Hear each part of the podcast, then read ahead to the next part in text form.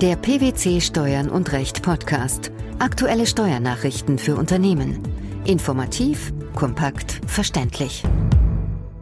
Herzlich willkommen zur 160. Ausgabe unseres Steuern und Recht Podcasts, den PwC Steuernachrichten zum Hören. In dieser Ausgabe beschäftigen wir uns mit folgenden Themen. Bundesarbeitsgericht kippt Rechtsprechung zur Spätehenklausel. Gewerblicher Grundstückshandel bei Veräußerung mehrerer Objekte. Ort der Lieferung bei Bevollmächtigung und steuerfreier Einfuhr vom Drittland. Mit einem Urteil vom 4. August 2015 hat das Bundesarbeitsgericht in Abkehr von seiner bisherigen Rechtsprechung entschieden, dass für Regelungen zur hinterbliebenen Versorgung die sogenannte Spätehenklausel unwirksam ist. Was verbirgt sich hinter dieser Klausel? Die sogenannte Spätehenklausel ist oftmals in Vereinbarungen zur betrieblichen Altersvorsorge enthalten. Grundsätzlich obliegt dem Arbeitgeber die alleinige Entscheidung darüber, ob er seinen Arbeitnehmern eine betriebliche Altersvorsorge anbietet oder nicht. Insoweit kann er auch den Leistungsumfang frei nach seinem Ermessen festlegen. Hier kommt die Spätehenklausel zur Anwendung. Voraussetzung für die Zahlung einer Witwen- oder Witwerrente ist danach, dass der versorgungsberechtigte Mitarbeiter die Ehe vor der Vollendung einer im Versorgungsplan festgelegten Altersgrenze geschlossen hat. Wieso gibt es eine solche Klausel überhaupt? Der Zweck solcher Klauseln ist es, den Kreis der Leistungsempfänger für den Arbeitgeber zu begrenzen, insbesondere im Hinblick auf die Dauer der Leistung. Auch im vorliegenden Fall enthielt die maßgebliche Pensionsregelung eine Spätehenklausel. Wieso kam es zur Klage?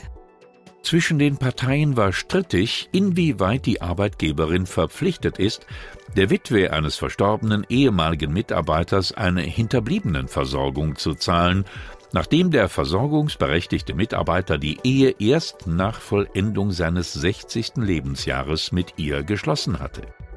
In der bisherigen Rechtsprechung des Bundesarbeitsgerichts zum Thema Spätehenklausel hatte dieses entschieden, dass solche Klauseln grundsätzlich weder eine unzulässige Altersdiskriminierung bewirken, noch gegen den arbeitsrechtlichen Gleichbehandlungsgrundsatz verstoßen. Ebenso sah das Bundesarbeitsgericht in der Klausel keine unangemessene Benachteiligung im Sinne des bürgerlichen Gesetzbuchs. Damit war nach bisheriger Rechtsprechung des Bundesarbeitsgerichts eine Spätehenklausel grundsätzlich zulässig. Was hat sich geändert? In seinem Urteil vom 4. August 2015 hat das Bundesarbeitsgericht nun erstmals entschieden, dass eine Spätehenklausel gemäß den einschlägigen Regelungen im Allgemeinen Gleichbehandlungsgesetz, kurz AGG, unwirksam ist. Die Erfurter Richter sahen in der Klausel eine Ungleichbehandlung wegen des Alters, die weder direkt noch analog gemäß AGG gerechtfertigt werden kann. Danach kann zwar eine Unterscheidung nach dem Alter ausnahmsweise zulässig sein, jedoch umfasst diese Regelung, soweit es um Altersgrenzen als Voraussetzung für den Bezug von Leistungen der betrieblichen Altersvorsorge geht, nur die Alters- und Invaliditätsversorgung, nicht aber die Hinterbliebenenversorgung. Vielmehr führt nach Auffassung des Gerichts eine Spätehenklausel zu einer übermäßigen Beeinträchtigung der legitimen Interessen der Versorgungsberechtigten. Aus diesem Grund wurde die Arbeitgeberin im Streitfall verpflichtet, an die Frau des verstorbenen Mitarbeiters eine Hinterbliebenenversorgung zu zahlen. Was bedeutet das für Arbeitgeber? Mit dem vorliegenden Urteil nimmt das Bundesarbeitsgericht eine Kehrtwende zu seiner bisherigen Rechtsprechung vor, was für Arbeitgeber erhebliche Folgen nach sich zieht. Diese müssen nun befürchten, dass eine Spätehenklausel in ihrer Vereinbarung zur betrieblichen Altersvorsorge unwirksam ist und somit eine allgemeine Zahlungspflicht einer hinterbliebenen Versorgung auch bei einer Heirat des Arbeitnehmers nach Erreichen der in der betrieblichen Altersversorgung festgelegten Altersgrenze entsteht. Ob künftig auch die Wirksamkeit ähnlicher Klauseln, wie beispielsweise die von Altersabstandsklauseln oder Regelungen zur Eheschließung nach Ausscheiden fraglich sein konnte, wird nach der Veröffentlichung der Urteilsbegründung des Bundesarbeitsgerichts genauer zu überprüfen sein.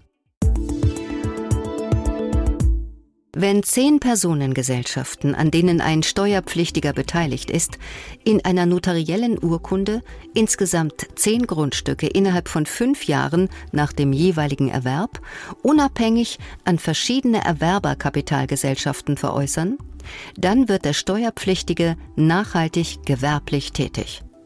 Das ließ der Bundesfinanzhof unlängst in einem Urteil verlauten. Welcher Sachverhalt war gegeben? Der Kläger war an insgesamt zehn vermögensverwaltenden Grundbesitzgesellschaften bürgerlichen Rechts beteiligt. Im Jahr 2006 veräußerten diese ihre Grundstücke an verschiedene Erwerber, allesamt Kapitalgesellschaften. Alleingesellschafterin aller Erwerbergesellschaften war eine AG, mit der einzigen notariellen Urkunde wurde für jeden einzelnen Kaufgegenstand ein eigenständiger und rechtlich unabhängiger Kaufvertrag abgeschlossen. Das Finanzamt qualifizierte die von den 10 GBR erzielten Einkünfte auf Ebene des Klägers in gewerbliche Einkünfte um. Das Finanzgericht hatte der Klage stattgegeben. Der Bundesfinanzhof gab jedoch der Revision des Finanzamts statt und bejahte eine selbstständige, nachhaltige Betätigung mit Gewinnerzielungsabsicht. Grundlage dafür war, wie so oft in steuerlichen Fragen, die Gesamtwürdigung der Umstände. Wie stellten sich diese dar? Der Kläger war fraglos auf dem Grundstücksmarkt selbstständig und mit Gewinnerzielungsabsicht tätig. Er hatte die Grenze zur privaten Vermögensverwaltung überschritten, ihm waren über seine Beteiligungen die zehn Veräußerungen der Grundstücke zuzurechnen, die auch innerhalb von fünf Jahren vor Veräußerung erworben worden waren. Zudem war er in den Augen der Münchner Richter nachhaltig tätig. Diese Nachhaltigkeit sei unabhängig vom Überschreiten der sogenannten Drei-Objekt-Grenze zu prüfen. Wie ist der Begriff der Nachhaltigkeit hier definiert? Der Verkauf mehrerer Objekte an verschiedene Erwerber wird von der höchstrichterlichen Rechtsprechung stets als nachhaltig angesehen, wohingegen die Veräußerung mehrerer Objekte an einen einzigen Erwerber grundsätzlich nicht nachhaltig ist. Aber Ausnahmen bestätigen auch hier die Regel. Warum wurde die Nachhaltigkeit der vorliegenden Veräußerung bejaht? Eine Nachhaltigkeit liegt vor, wenn, wie im Streitfall, erkennbar mehrere Verkäufe beabsichtigt waren und der Steuerpflichtige zur Vorbereitung eines einzigen Veräußerungsgeschäfts eine Vielzahl unterschiedlicher Tätigkeiten entfaltet. Die 10 GBR hatten ihren Grundbesitz nicht etwa an einen einzigen Erwerber veräußert, sondern an verschiedene Kapitalgesellschaften als Alleineigentümer des betreffenden Grundstücks. Jedes Verkaufsgeschäft enthält eine sachliche und eine personelle Komponente, und zwar den Verkaufsgegenstand und den Käufer.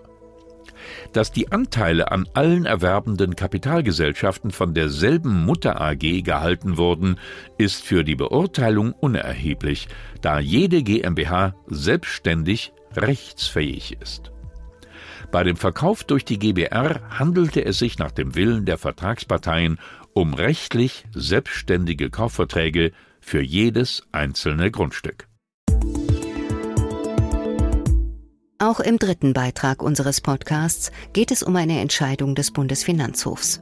Dieser ließ unlängst verlauten, dass in Fällen, in denen ein Gegenstand aus dem Drittland ins Inland befördert oder versendet wird, der Ort der Lieferung im Inland liegt, wenn der Lieferer oder sein Beauftragter Schuldner der Einfuhrumsatzsteuer ist.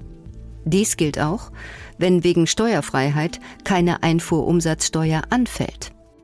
Welche Folgen hat dieses Urteil? Mit diesem Urteil hat der Bundesfinanzhof erneut ungewöhnlichen Gestaltungen zur Vermeidung anfallender Umsatzsteuer einen Riegel vorgeschoben. Mit welchen Auswirkungen auf den Kläger?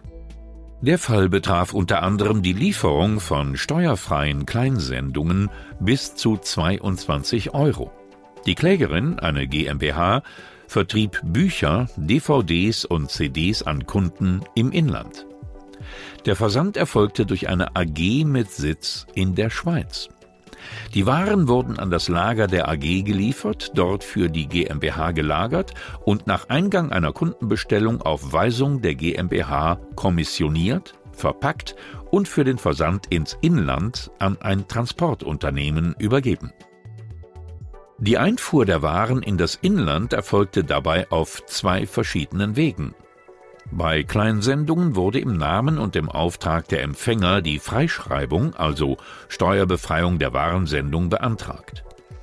Die Einfuhr erfolge im Namen der Empfänger und der Wert pro Sendung liege unter 22 Euro. Zusätzlich war jeder Anmeldung eine Liste der Empfänger mit Name, Ort und Rechnungsbetrag beigefügt. Das Finanzamt sah die Lieferungen der Kleinsendungen als gemäß den Regelungen im Umsatzsteuerrecht im Inland steuerbar und steuerpflichtig. Sowohl das Finanzgericht als auch jetzt der Bundesfinanzhof stimmten dieser Einschätzung zu. An welchen Punkten setzten die Richter mit ihrer Urteilsbegründung an? Der Ort der Lieferung der Kleinsendungen lag nach höchstrichterlicher Meinung bereits deshalb im Inland, weil die GmbH bzw. die AG die Kunden zollrechtlich und zivilrechtlich nicht wirksam vertreten haben, da sie nicht für Rechnung der Kunden tätig geworden sind. Wer Schuldner der Einfuhrumsatzsteuer ist, bestimmt sich sinngemäß nach den Vorschriften für Zölle, wonach der Anmelder der Waren auch der Zollschuldner ist. Somit waren nicht die inländischen Kunden Schuldner der Einfuhrumsatzsteuer, denn nach den entsprechenden allgemeinen Geschäftsbedingungen ist weder die AG noch die GmbH für Rechnung der Kunden aufgetreten. Außerdem war die Zollabfertigung der Waren für den Kunden kostenfrei und die GmbH übernahm zusätzlich alle im Zusammenhang mit der Einfuhr entstandenen Kosten. Warum ist die aktuelle Entscheidung aus München nicht überraschend? Der Bundesfinanzhof hatte bereits mit einem Urteil vom 29. Januar 2015 zu diesen Gestaltungen ausführlich Stellung genommen.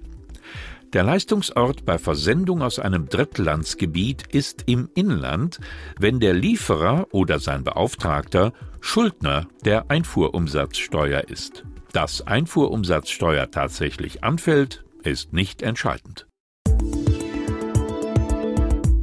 Die neue Rechtsprechung des Bundesarbeitsgerichts zur sogenannten Spätehenklausel, die Einstufung eines Steuerpflichtigen als gewerblich Tätigem bei der Veräußerung mehrerer Objekte sowie der Ort der Lieferung bei Bevollmächtigung und steuerfreier Einfuhr vom Drittland.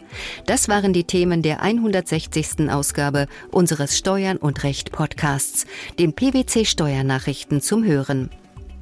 Wir freuen uns, dass Sie dabei waren und hoffen, dass Sie auch das nächste Mal wieder in die PwC Steuernachrichten reinhören.